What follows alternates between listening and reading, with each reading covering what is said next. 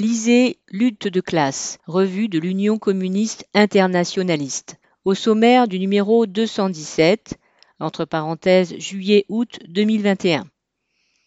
Après les élections régionales. Automobile, l'impasse de la politique de relocalisation de la CGT. Agression contre la CGT, un avertissement. Féminisme, intersectionnalité et lutte de classe. La fièvre du Bitcoin, symptôme d'un système économique malade. Birmanie, la classe ouvrière face à l'armée et à l'impérialisme. Génocide au Rwanda, 27 ans de mensonges et de déni sur la complicité de la France. Prix 2,50 euros. Envoi contre 5 timbres à 1,28 euros.